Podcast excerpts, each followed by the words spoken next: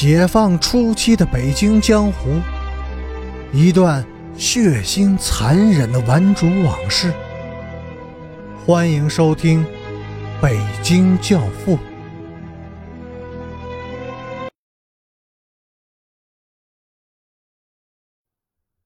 第一百零六集。祭拜的人当中，哭得最惨的是顺子。跪在地上，拼着命的用头撞击着水泥地面，痛不欲生。即便是如此，依旧是没有人去劝慰他。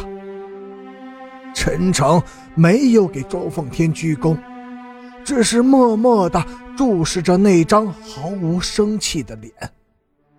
他一直想亲手杀死这个人，现在。这个人已经死了，他才突然明白自己是绝对不会动手去杀他的，因为他们都是同样的人。同样的人为什么要互相残杀呢？赵大夫带着他的一双儿女和他离了异的妻子也来了，他给他打了电话，他没有犹豫，按时赶来了。他们郑重地给周奉天鞠了躬，然后就毫无表情地站在那里，呆望着那对赶赴黄泉上的新人出神。赵大夫目光干涩、冷静，他的前妻却突然地哭了，伏在她前任丈夫的胸前痛哭失声。葬礼快要结束的时候，王兴敏来了。当他看见那个少女的时候，皱了皱眉头，然后径直走到了周凤天的身边。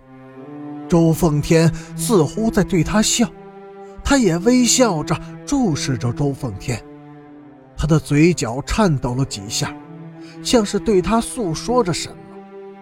说完了，他轻轻地向他点了点头，转身就走了。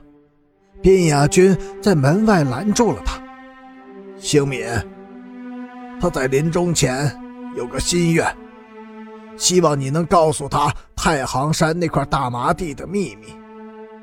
我已经告诉他了，也能告诉我吗？不能，因为你的灵魂还没有摆脱该魔鬼的纠缠。也许明天我也会像奉天那样的死掉。到那个时候，灵魂和魔鬼就一起的离开我了。王兴敏突然抓住了边亚军的手，哭了起来。亚军，你、陈诚和周奉天，还有保安顺子，你们都是我的朋友。我不希望你们死，我希望你们都能活着，像正常人一样好好的生活。火葬场出来以后，顽主们分几路扑向了城里，强烈的复仇驱使着他们去杀、去砍。在以后的几天里，老红卫兵们为周奉天之死付出了惨痛的代价。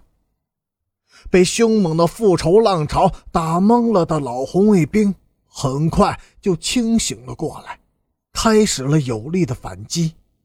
新的一轮命运之战又开始了。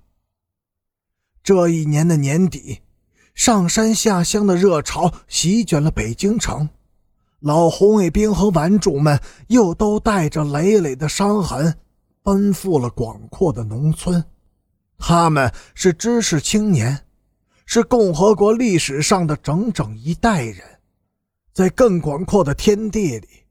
在未来的漫长的岁月中，在决定共和国命运的各个关头，他们之间还要进行争夺命运的交战吗？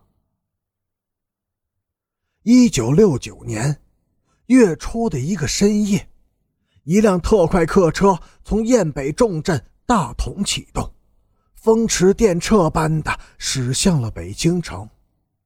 两个目光阴沉、冷峻的年轻人在大同上了车，他们是陈诚和边雅军。一个月之前，陈诚被分配到了燕北最北部的一个小山村插队落户。山村里只有十几户村民，却分配来了八个知识青年。燕北高原的白毛风能冻死个人，那年冬天的白毛风刮得最勤，再加上窑洞少，缺煤少。生产队就分别把知识青年们安排在农民的大火炕上。生产队长似乎有点怕陈诚，他那双淡漠的眼睛，那张紧绷的嘴巴和阴冷的居高临下似的笑，都使队长产生了讨好他的愿望。他的行李被安排在了一个中年寡妇的热炕头上。那天夜里，肃风怒吼，雪雾弥漫，陈诚像只高原的孤狼，在村外徘徊了很久。